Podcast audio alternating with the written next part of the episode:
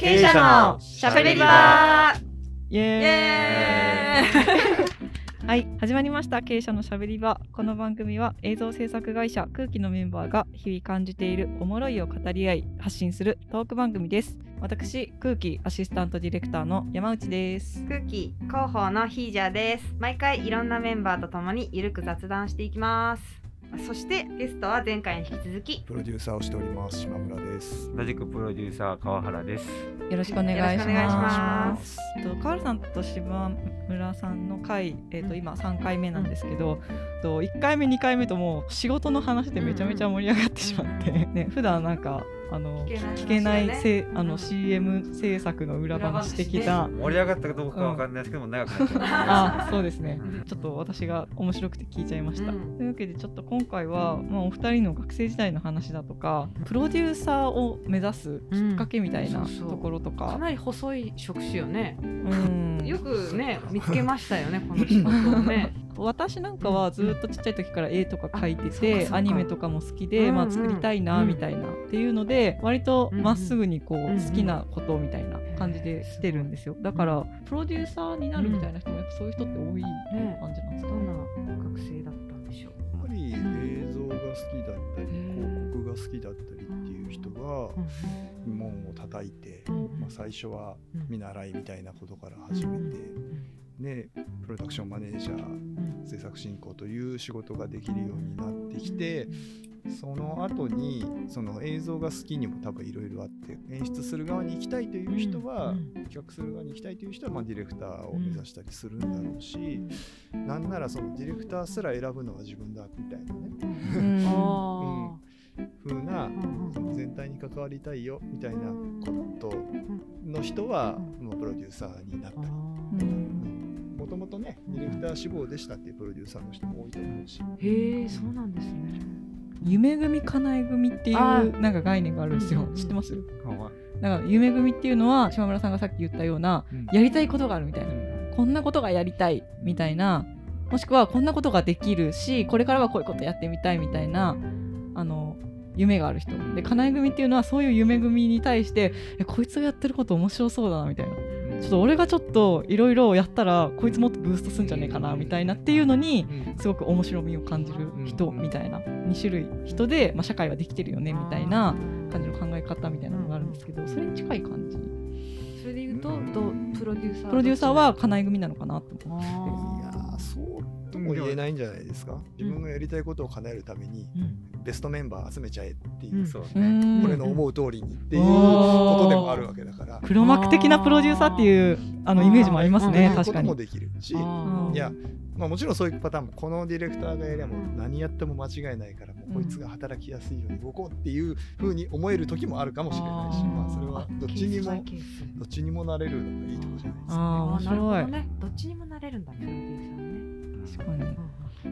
うん、俺が考えたのを形にしたいからお前ら俺のために動けって言わないよ。言わないけどそういうこともできるかもしれないし、うん。もうダメだ俺いいの思いつかん頼んだディレクターっていうこともできるかもしれないし、学生の頃って漢字とかいっぱいしてたんですか？やっぱ。仕切りというか。ね私もそれ聞きたかった。うんうん。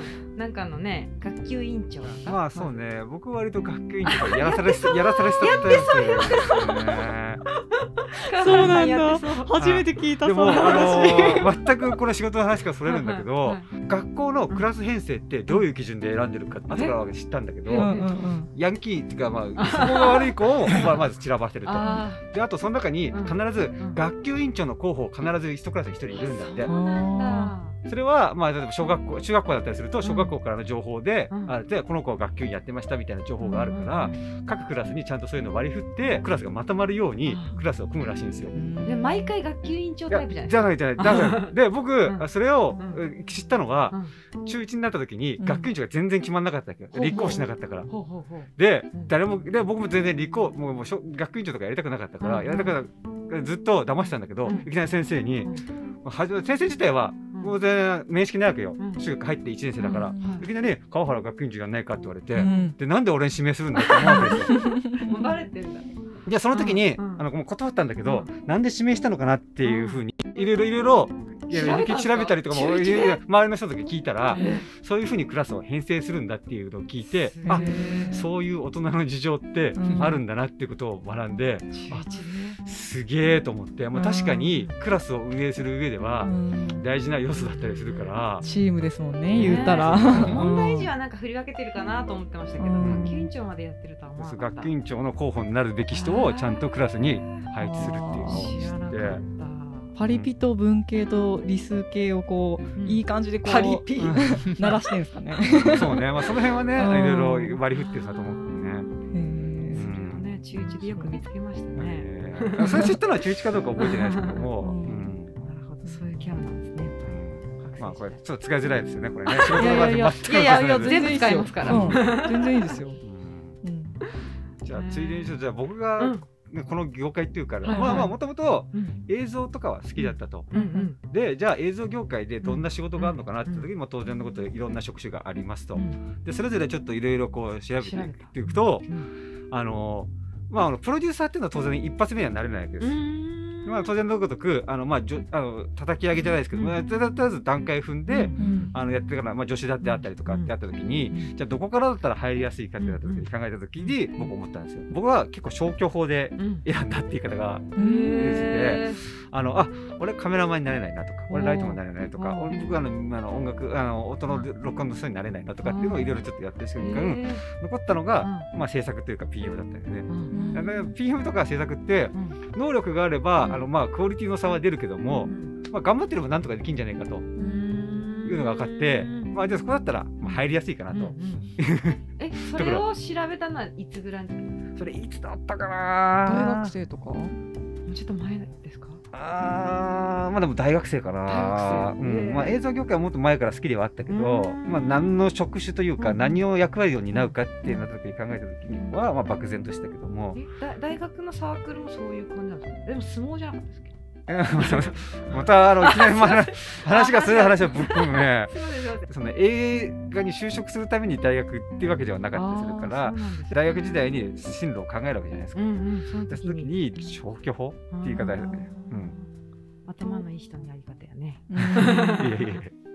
いやでもうん。大事ですからねん。消去法っていうか。うん。自分のことも知りつつうん。自分に適したうん。やり方ってこうかなみたいな風に考えるのはうん消去法って聞いたら聞こえ悪いですけどうん。意外とね。うん全然 うん。全然なんか自分の得意なやりやすい方向に行くっていうのは全うん。然攻めの姿勢ですよねむしろ。うんうん。確かにね。まあ、好きなことをね確実にできるかどうかわかんないから、うん。できることが何かってことを考えた時に、まあえめっちゃ愛感じる。愛感じる。え映像への。めっちゃ映像したかったんだみたいな。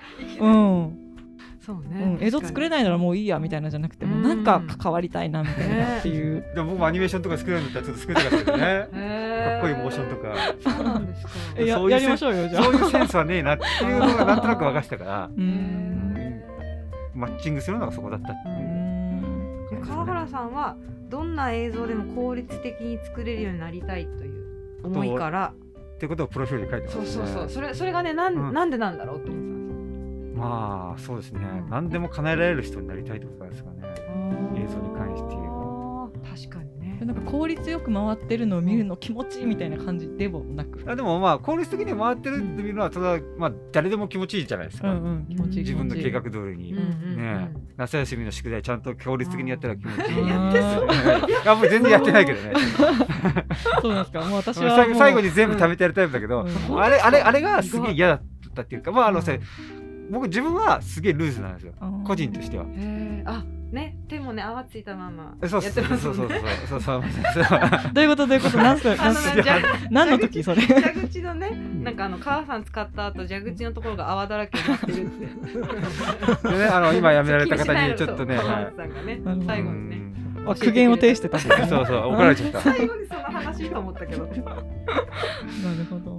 私生活はそういった意味では相当あの計画的じゃない。意へー意外。ね。え仕事ぶりからはね想像できないね島村さんはどんな感じですか、うん。その学生時代の話とか自分の自分のなんかあの特性じゃないけど、うんうんうん。まあそうですね。広告は好きだったんですよ広告は全般的に。それはもう映像に限らずグラフィックとかも好きだったんですよ。うんうんうん。でコピーだったりとか、うんうんまあ、それに伴うサブグラフィッアイディアみたいな、ク、アイディアみたいなところが好きだったので、うんまあそういうことに関わる仕事がしたいなと思っていたんですけどでその時にまあ友達のつてだったかな。CM の撮影現場のバイトがあるから、えほらえその友達は何してるんですか今？その友達は今広告代理店にいます。ねあやっぱ。そうなんだ。やっぱ友達がでああそれはいいと。現場行ってみたい行ってみたいと思って、まあ、アルバイトするじゃないですか、まあ、まあ、まあ最初の現場もなかなか過酷だったんですけど。僕初めて行った現場が徹夜のゲロケだったんですけど。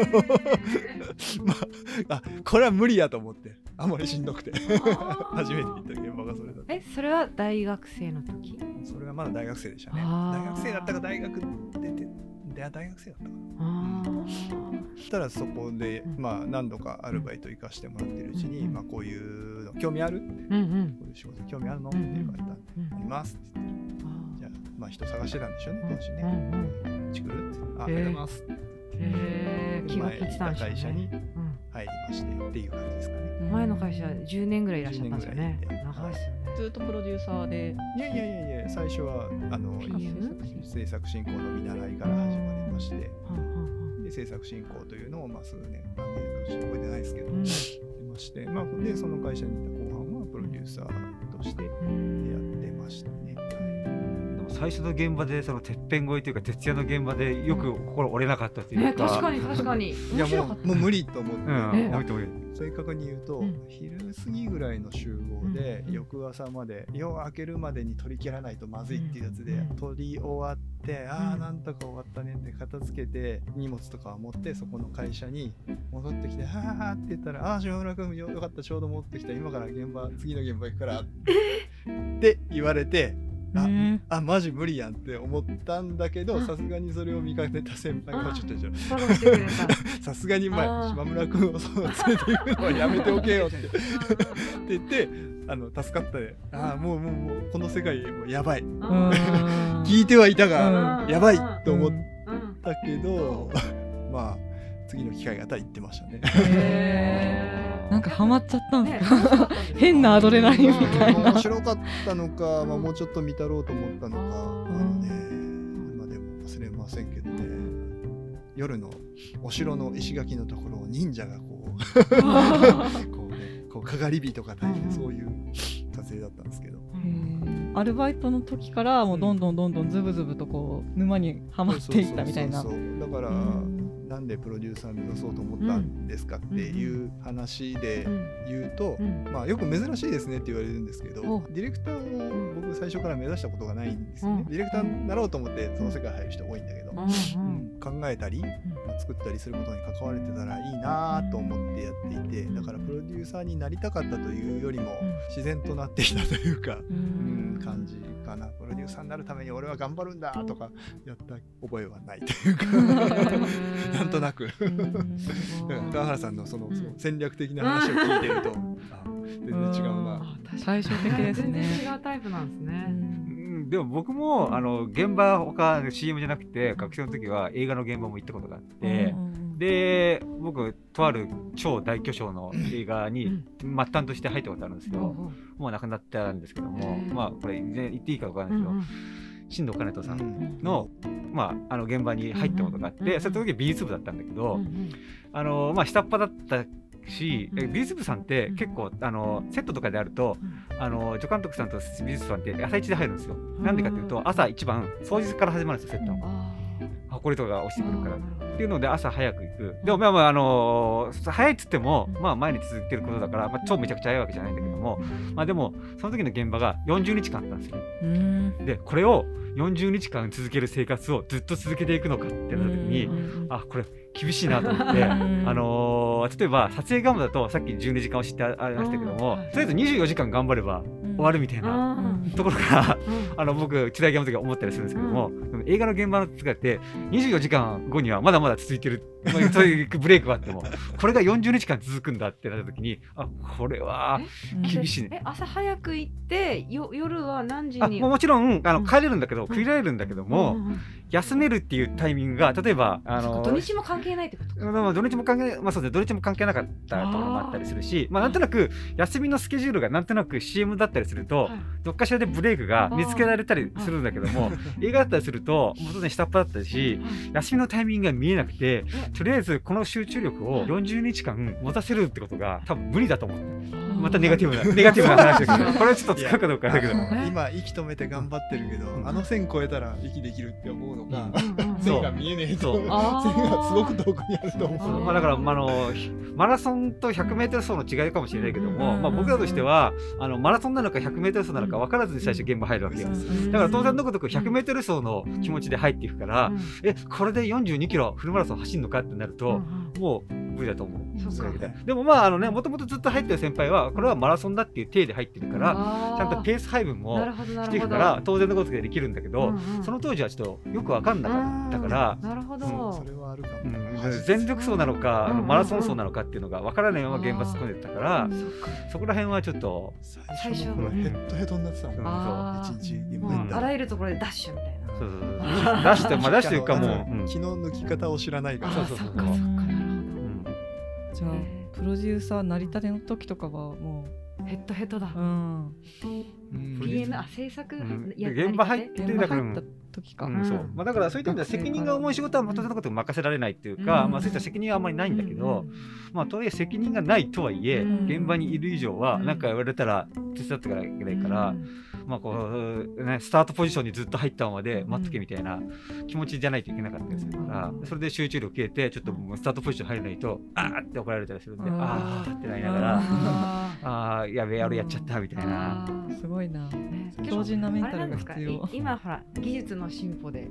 さね説明も事前にこう分かってたりするから気の抜き方も分かっていやでも学生のアルバイトとかはやっぱり現場にポンって行くと、やっぱみんなそのプロデューサーとか川原さんとかはやっぱ全体見てるんで、うんうん。その末端の人たちの動きまでそんな細かく見てない見ないわけですよだからそれはもう制作のうん先輩とか制作のトップの人、まあ、うん。チーフみたいうんな人になんかうん。このちょっとそこにあの人が立つところのポジションん印つけといてとうんかうん。そういったところで指示がないとやっぱり全然何していいか分かんないみたいな感じにはなります。交番見て何をやったらいいかって分かるレベルじゃないから、ああそうなんですね。言われたことしかね、そう。まあ、当然できない上で、そう現場重ねていくと、うん。まあ、今からこれ撮るかうん。らこれ多分あの足元映らないし、うん人とカメラの距離とかうん。が結構大事だから、うん。大事でそこにあの人が移り変わるなとかだと、うんうん。印つけとかなきゃとかっていうふうへなー。頭回ったりとかして、えー。すぐになんかピッて。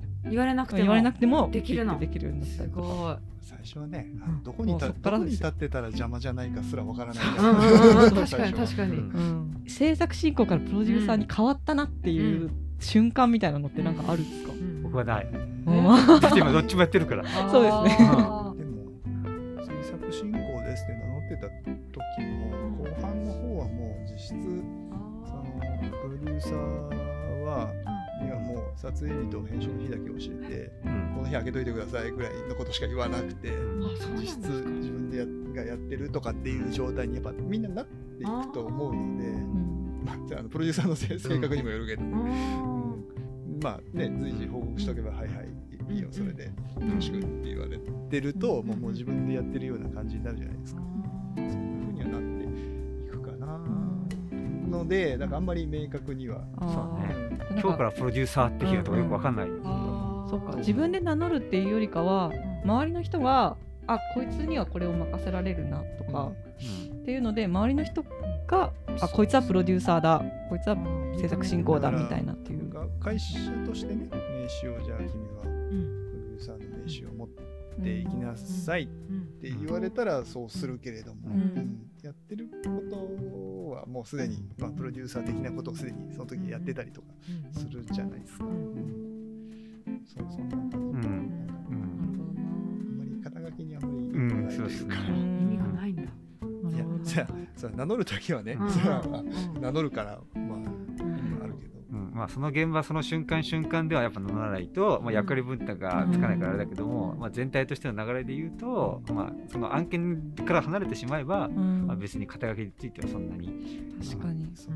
誰がやってもいいんで、うん、そのできる人がそうやればう。ん上手に、ね、得意な人がやればいい、うんでなんか話聞いてて面白いなって思ったんですけど、結局また結構仕事の話になってるんですかなんかでなんかあのでも話聞いてると、なんかあの本当に人間というか、うん。かなりなんかパーソナリティの深い部分で、うんもう息をするように仕事をしてるんだなみたいな感じがなんかします、確かにね。あの境界がないといううんか仕事とパーソナリティとでうんなんかやっぱ分かれてないもうな魂で仕事してる感じします。いやいやいやだってだって個人の仕事をパーソナリティなプライベートの話今してないからね。あまあそうですね。でもね確かに。プライベートもしっかりね趣味もね多うん。趣味でそう川原さんなんか不ね思議ですよね。学生時代の話とかうんうんうん。聞いてると、やっぱ結局なんかあの、うん。プロデューサーの芯みたいなところが、うん。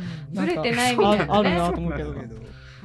絶対自分うん。素の自分としてはもう計画立てたりとかもないの苦手やから、えー、そうなんですか？うん絶対しないえし。え？そういう人多いんですか？プロデューサーいやわからない。人によると思う。わからないけど、ほらみんなでグループでね、うん。遊びに行きましょう。例えばバーベキューでもしようかって言った時に、うん。じゃあ誰さん肉買ってきて、誰ちゃん肉買ってきて、で車は誰が出して何に乗れるとかって自然とやる人いるじゃないうんですか、うんうんそういう人では全くないの、へー。よろしくって感じですか？うん。何時に集まるとあ行けたら行くわぐらいの。へなんて仕事を始めてしまったのか思ったよ。そんな自分がよ。うん。でもそれでも苦ではないってことですね。苦ではない。楽しいってことです仕ね。事として捉えるからなんじゃないですか、ね。ああそうですね、うん。それはありますね。進んでそのことをやあのほっといてもやるタイプではないので、今回もいい時間なんで、そうですね、はい。はい。はい。こんな感じで。はい。じゃああの次回はね今ちょっとね次はうん川原さんのプライベートのところ。パーソナルなところ。ねぜひ聞きたい。なかなかね、い。言わないですもんね、会社じゃね、はい。なんで、まあ、次回はちょっとね趣味の話とか、そういったところを聞いていきたいなと思います、じゃあ今回はこんな感じで。ありがとうございました。ありがとうございました